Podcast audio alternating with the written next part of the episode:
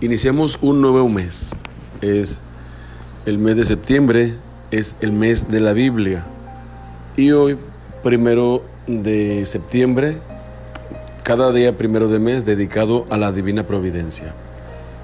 Y es un mes de esperanza, un mes de anhelo, porque ya pase toda la situación que estamos viviendo a través de la pandemia que ha acosado a toda la humanidad y ha hecho mella en los bolsillos, en las familias, eh, en la vida diaria, en las cosas cotidianas. Y les digo, este mes tiene que ser un mes de recomenzar, un mes de reconstruir, un mes de abrir los brazos para tener nuevo, nuevas esperanzas, para alcanzar nuevos ideales, para lograr muchos propósitos, para despertar del letargo en que hemos estado, para salir de los miedos, para vencer los obstáculos y sobre todo para entender que todo tiene permisividad de Dios. Por eso he dicho dos cosas importantes. Primer día de mes, cada día primero de mes, es ponerse en las manos de Dios para que no nos falte casa, vestido y sustento. Y se dice a la hora de la muerte, el Santísimo Sacramento. Y esto significa poner la confianza en que Dios nos va a proveer de todo lo que necesitamos, que no nos va a abandonar, que no nos va a dejar solos, porque Él tiene todo preparado para que nosotros alcancemos santidad y felicidad.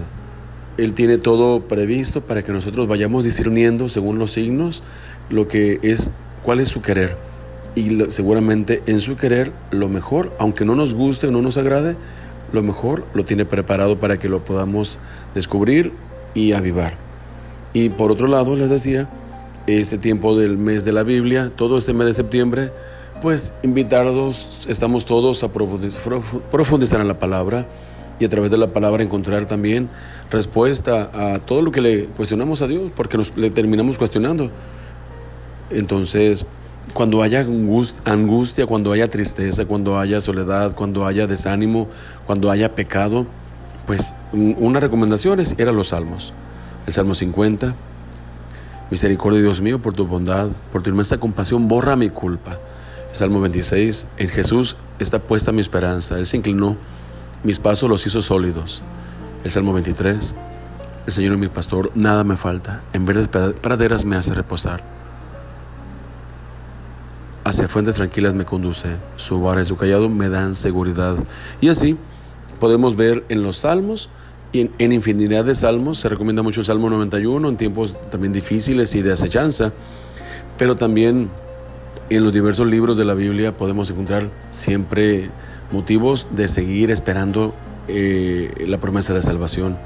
Y a mí me encanta y les recomiendo mucho el libro de Job, en el cual nos invita a ser perseverantes, constantes, sólidos, firmes. El libro de Ruth, donde se habla de la fidelidad, donde aquello que le decía a su suegra, Noemí, tu Dios será mi Dios. Y entonces habla de ser fieles, de ser, les digo, Dóciles a la, inspiración divina. Y así en cada parte de cada libro, con el profeta Samuel, con el libro de los reyes, los evangelios, y en cada palabra, en cada texto que hace narración de Jesús, pues saber que el Señor es Dios, que Él nos hizo y somos suyos, pueblo y ovejas de su rebaño.